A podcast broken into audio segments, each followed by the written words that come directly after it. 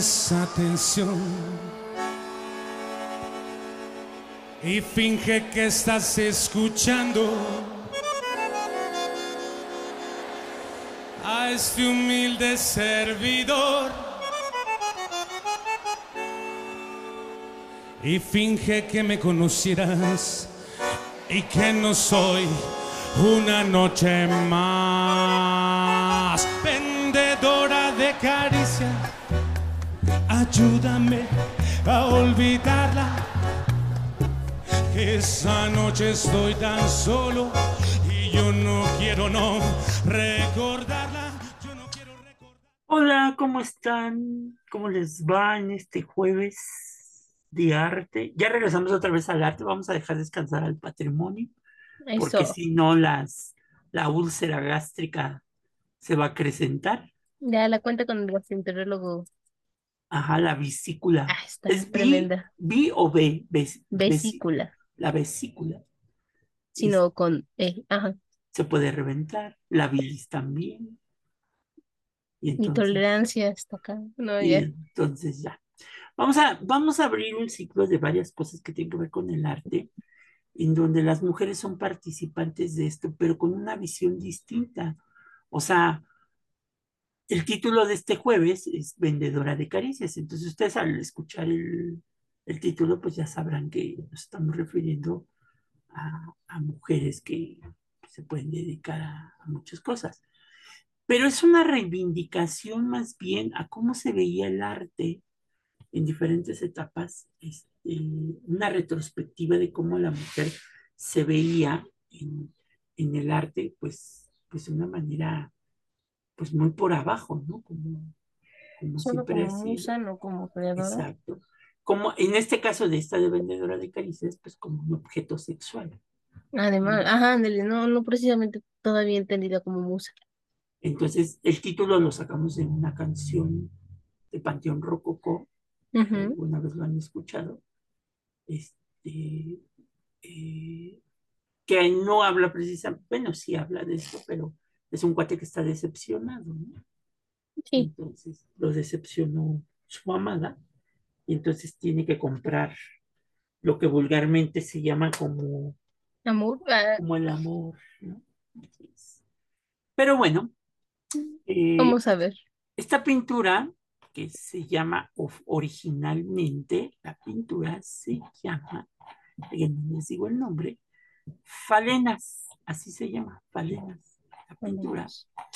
Y entonces es una pintura que nos va a narrar a través de su iconografía la España de los años 20, en donde abundaban mujeres que se ofrecían como acompañantes para los hombres más adinerados.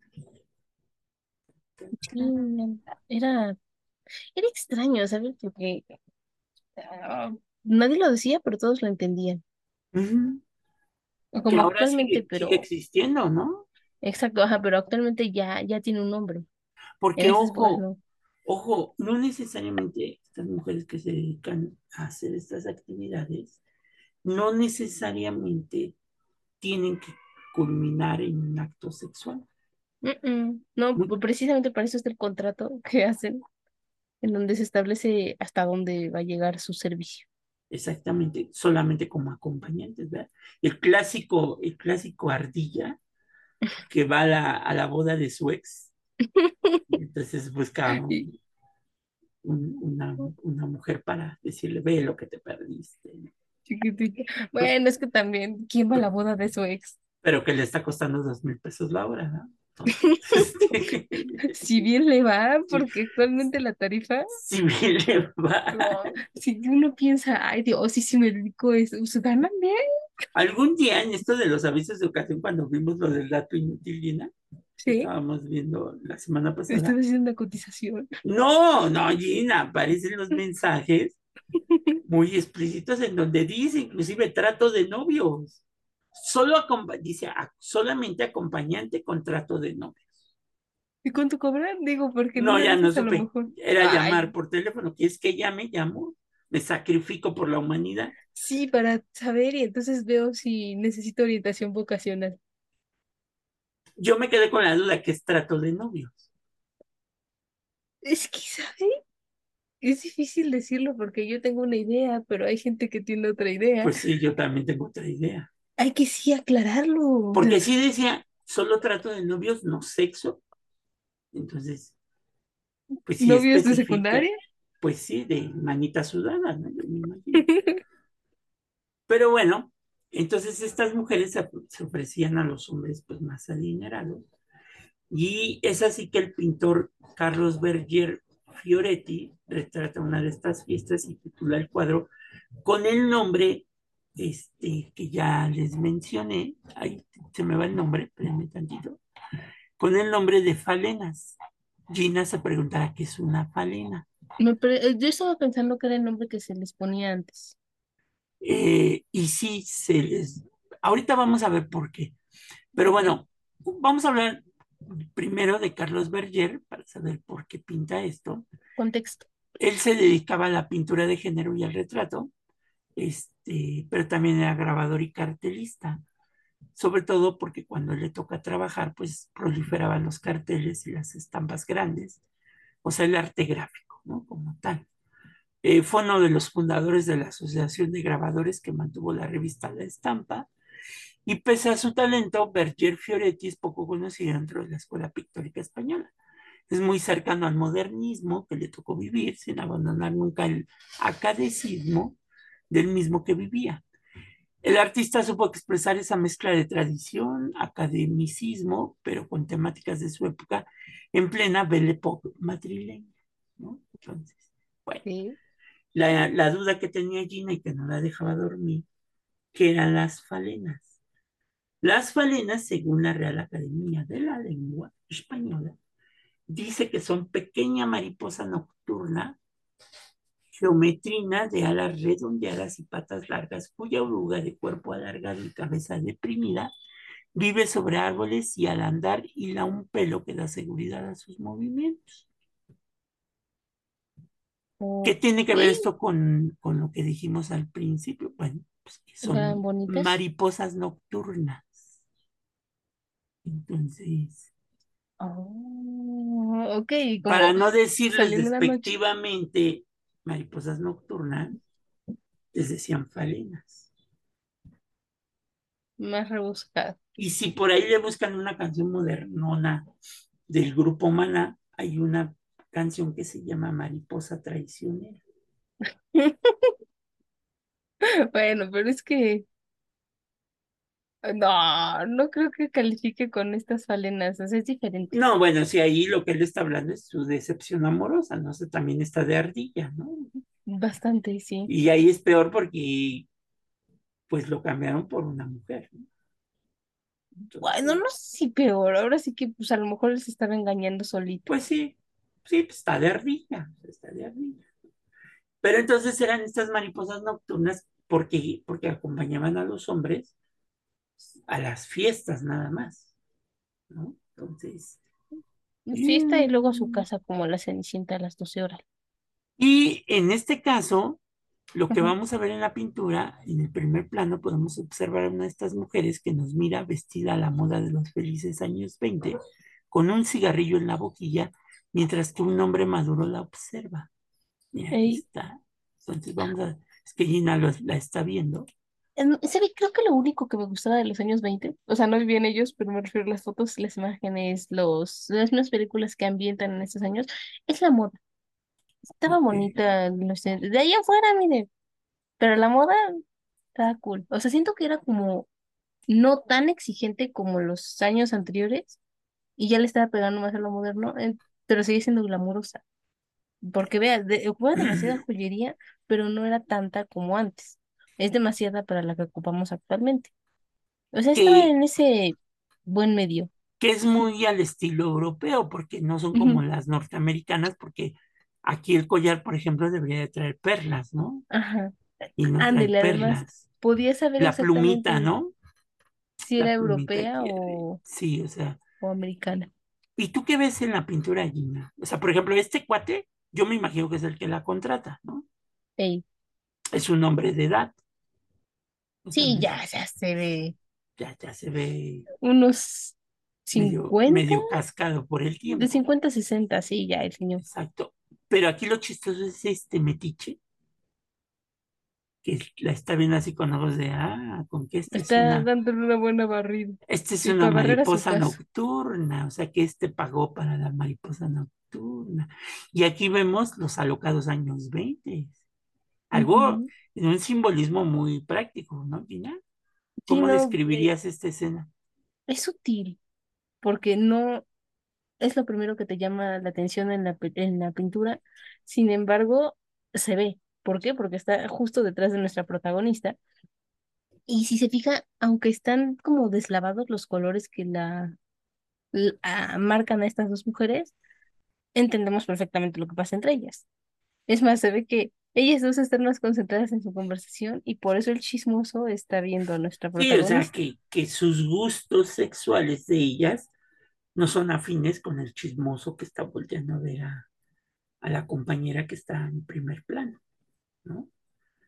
Vemos, por ejemplo, otra que está llegando por acá, mira, y la chica pues está llegando así como buscando al que pagó sus servicios, ¿no? Así Sí, como, ¿dónde estará? ¿Dónde estará? ¿Dónde estará? muy ataviada, Aquí hay otro, otro este, cascarrabias con una chamacona. con una Con, chamacona de espaldas, pero que pues está como besándole en la mano, ¿no?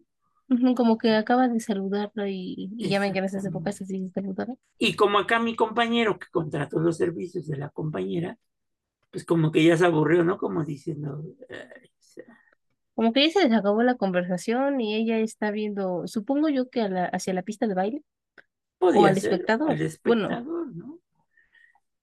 Yo fíjate que a lo que llegué, eh, pues habla de la libertad ya de las mujeres en los años 20, ¿no?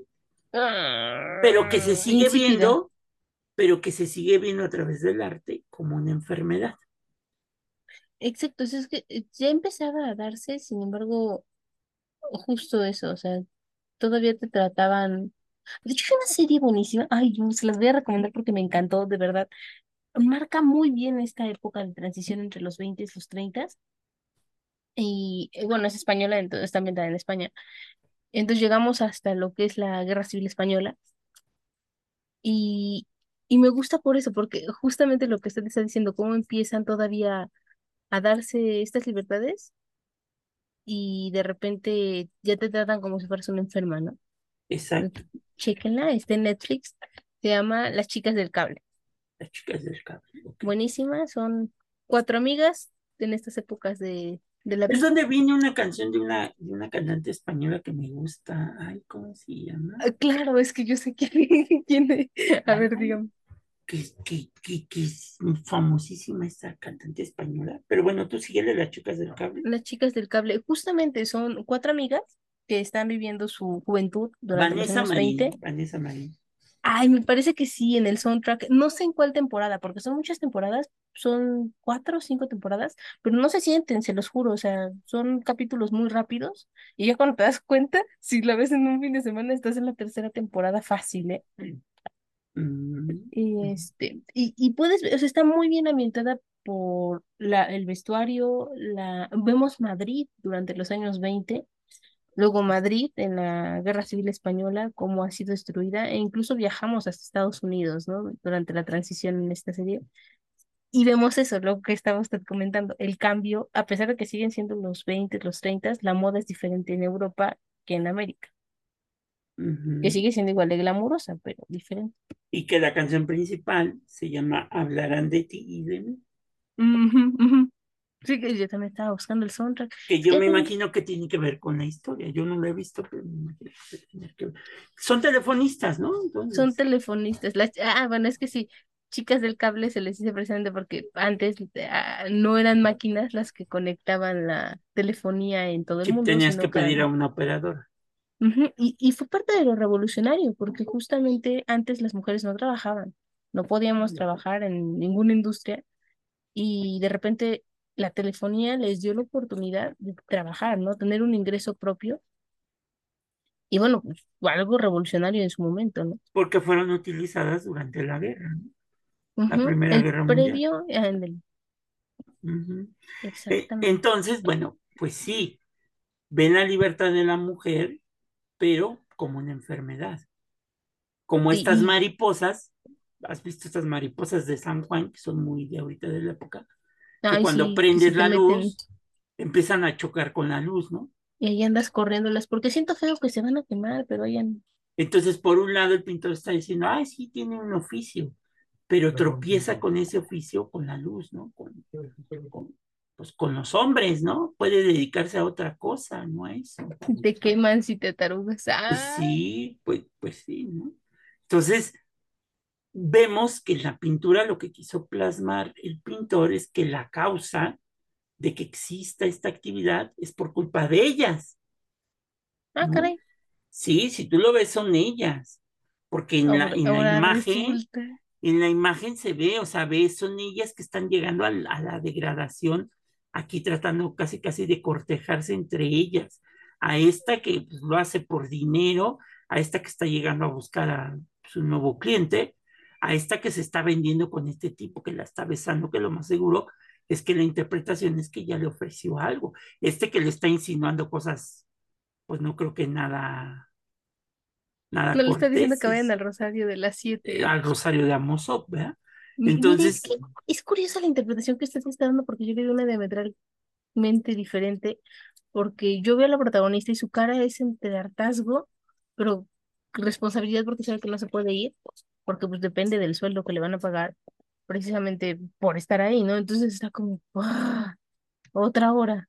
y Y que la, y, ajá, y que la construcción de la visión que tiene el pintor es a través de una construcción masculina, pero yo creo que no, que es al revés, que es una construcción femenina, Sí, sin duda, Con, porque res- con respecto a su experiencia. todas se ven, si bien están recibiendo los favores, no se ven como convencidas. Y bueno, la protagonista de la, de la pintura te lo hace patente. Su mirada es entre auxilio y ya me quiero ir. Exacto. Entonces, eh, hay una película llena que la vi apenas hace poquito, este, cubana, de la Cuba de los, este, de los, ajá, de los 20, en donde ella es, quiere ser una gran actriz de, de este, del teatro. Oh, ok, Broadway. eh, en Cuba, ¿no? Primero es en Cuba, Ah, entonces, este, primero es en Cuba, y este, pues a ella la ven de manera despectiva, ¿no? La ven como un objeto de cambio, Ay, qué raro. o sea, porque creen que porque se, llama La Bella de la Alhambra, te la recomiendo, La Bella de la Lámpara. está ahí en YouTube y está también, luego la pasan en Canal 14. Va. Entonces hablan de cómo esta mujer va creciendo, la fama que va teniendo en un teatro en donde nada más se permite la entrada a hombres. Uy, Exacto. Entonces, ¿y cómo se va haciendo el tejimaneje con políticos y todo esto? y Eh, ella está ahí en medio del mitote. y como un político que es conservador, pues no quiere que se enteren que anda con, con ella, con la Bella de la Alhambra. El Le da teatro se llama. La Alhambra, ajá. Ah, qué El, lacroso. el teatro se llama La Alhambra, este, y sí, o sea, ella inclusive cuando va por primera vez a la Alhambra, se, se disfraza de hombre para poder entrar. Curioso, es que todo el mundo dice de Mulan, pero siento que en todas partes del mundo siempre hubo una Mulan, ¿no? Y hay, un, hay algo muy curioso, porque cuando están en el teatro, cuando va vestida ella de hombre, saca de entre sus ropas un chocolate y al que era su novio en ese momento, sí. este, le da a probar el chocolate y los de atrás la empiezan a ver así como, como saben que es hombre, se empiezan a reír y, y se empiezan a dar de codazos todos diciendo, mira, estos dos pues Ah, tienen sus amoríos, ¿no? ¿Y el novio sí sabía que era ella o pensaba Sí, sí, igual? sí, él la ayuda a disfrazarse para que pudiera Ah, entrar a la Alhambra y ver a la actriz principal en ese momento, que era una mexicana, que se llama La Mexicana. ah, mm, qué nombre tan auténtico.